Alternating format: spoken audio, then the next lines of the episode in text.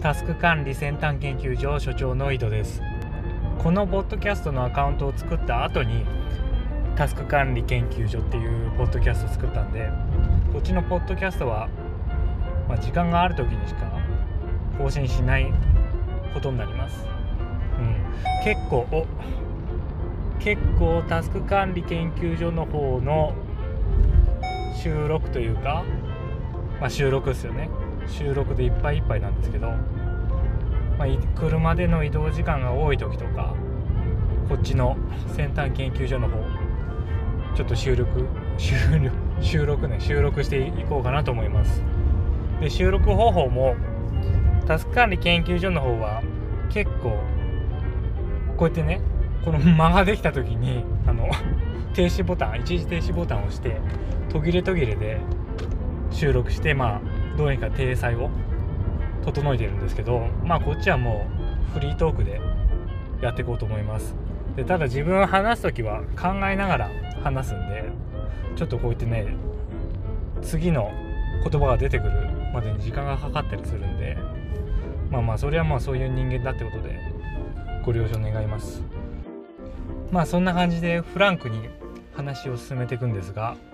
今回は最近ちょっと思ってることですね。タスク管理について思ってることを話そうと思います。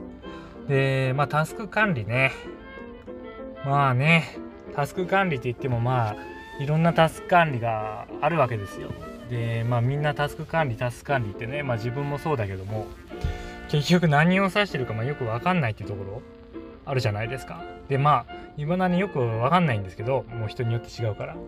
ただまあ方向性っていうかね方,、うん、方向性がある気がするんですよ。タスク管理の。で一つは何て言うのかまあ幸せを追求型？みたいな。その自分の幸せを追求するようなタイプのタスク管理。でもう一つは目標を達成型。目標を達成するためのタスク管理ですよね。でまあ大体イメージとしては幸せ追求型はその個人のタスク管理に使われがち。で目標達成型はビジネスのタスク管理ですよね。に使われがちだというような感じを今持ってます。でそれで気づいたっていうか、まあ、気づいたことが例えばまあ GTD ね。GTD って整理術ってまあよく言うじゃないですか。でこれ結局整理してるだけなんですよね。達成とか全然考えてないね。GTD って。ででもでも整理するだけでその人はなんかすっきりした感じになって幸せになると。アンパンタスク進捗してなくても。でこれって、まあ、幸せ追求型のタスク管理の一つの特徴かなって思うんですよ。結局目標達成しなくてももう自分が幸せならいいじゃんみたいなねでこれねちょっとあんまり何て言うのかなちゃんと読み込んでないから怒られちゃうかもしれないんですけど一般的な人のその7つの習慣の理解ってこっちの幸せ追求型だと思うんですよ。なぜかっていうと、まあ、7つの習慣ってまあなんか自分の役割に沿ってなんかミッション決めたりしますよね。でそのミッションに沿った行動ができてるかっていうような仕組みじゃないですか。ここまでその多分だからあのー、7つの習慣の最初最初の方の3つぐらいその自立するだっけ？3つ目って、まあ、そこら辺までの理解はまあそういうもんだと思ってるんですよでこれって怖い話まあ怖くはないですけどその結局自分の量的なその時間をそのミッションに当てがえてれば自分は幸せに感じますよね。だって自分の人生で、まあ、限られた時間をそのミッションに割いてるわけだから自分が決めた、まあ、こうやって生きていくっていうことに割いてるわけだから、まあ、幸せって感じるわけじゃないですか。でも別にそれミッションだから達成とかする必要ないんですよね。すごい乱暴に言ったら自分の時間をそのミッションに使ってればもうその時点でもう幸せなわけですよ。だからまあこれ7つの習慣の、まあ、少なくともその第3の習慣合ってるかもう全然わかんないけど第3の習慣までは結局自分がそのミッションに時間を投資できてればもうオールオッケー。もう幸せですと。いうような感じなんじゃないかなって思ってるんですよね。でまあそれはそれで幸せだからいいんですけどまあ自分はその何て言うのかなまあ結局タスク管理やってると時間を自分の時間を、まあ、何かのタスクにあてがうというタスク管理がうまくなってればそんな難しい話じゃないわけですよね。朝5分をこれにするとか。でだまあそれもできるんでもう自分としてはあんまり何ていうのかな興味範囲には今ないんですよ。だから今自分はその目標達成型のタスク管理の方法について考えてます。どうやったら目標達成できるかという風な方に力を入れてます。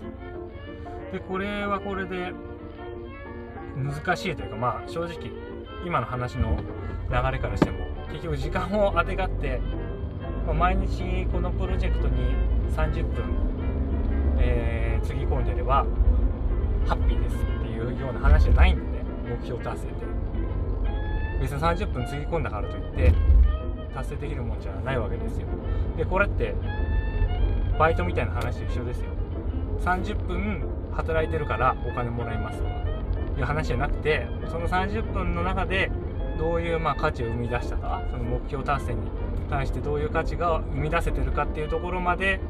詰めないと目標達成ってできないんですよね。だからそういう部分をまあどうやってクオリティ上げていくかとかいうことを今考えてます。まあねこれ難しい話ですよ。どっちがいいかとかないしねだって。だって自分が幸せだったら別にいいじゃないですか、うん、自分が幸せだったら別にその目標達成してようがしてまいが、まあ、最終的には結局 その目標達成自体も自分が幸せになるためだから何て言うのかなその幸せの基準って言うんですかね。もうこれあの自分軸タスク管理のピラミッドの自分軸の話とかにもつながってきますけどその幸せの基準自体パラダイムとか価値観自体をそれそうやって何？時間を投資するしてれば幸せっていう風に思えるように変えてしまえばもう幸せになれるわけですよ。だからそれがまあ結構インスタントのね方法ですよね。幸せになるまあだそれは何だろうな自己啓発とかそういう部分でまあよく使われますよね。結局いや何ていうの？その自分がこういう状態だ普通はあんま幸せじゃないっていう思えるような一般常識では幸せじゃないって思えるような状態でもいやこう考えたら幸せですよねみたいなあの、まあ、意味意味付けじゃないの、まあ、ラベリングっていうんですかね、まあ、そういう手法が結構捉えますけど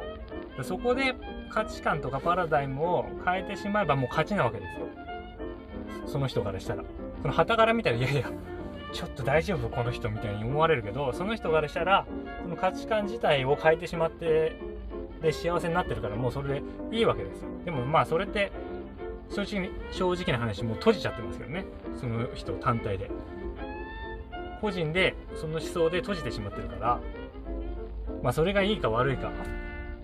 まあ、それはもう私には判断つきませんが、まあ、その人がねそのそれで幸せだったらいいんですけど。でもまあちょっとそっちの方面はもうやり方分かってるしそうしたらもう幸せになれると分かってるから私は今興味ないんですよね。で閉じないで幸せになるにはどうするかって言ったら、まあ、目標達成かなということで今目標達成の達成管理について勉強してます。とこうやってまあフリー適当に喋ってるともう10分ぐらいになっちゃうんで、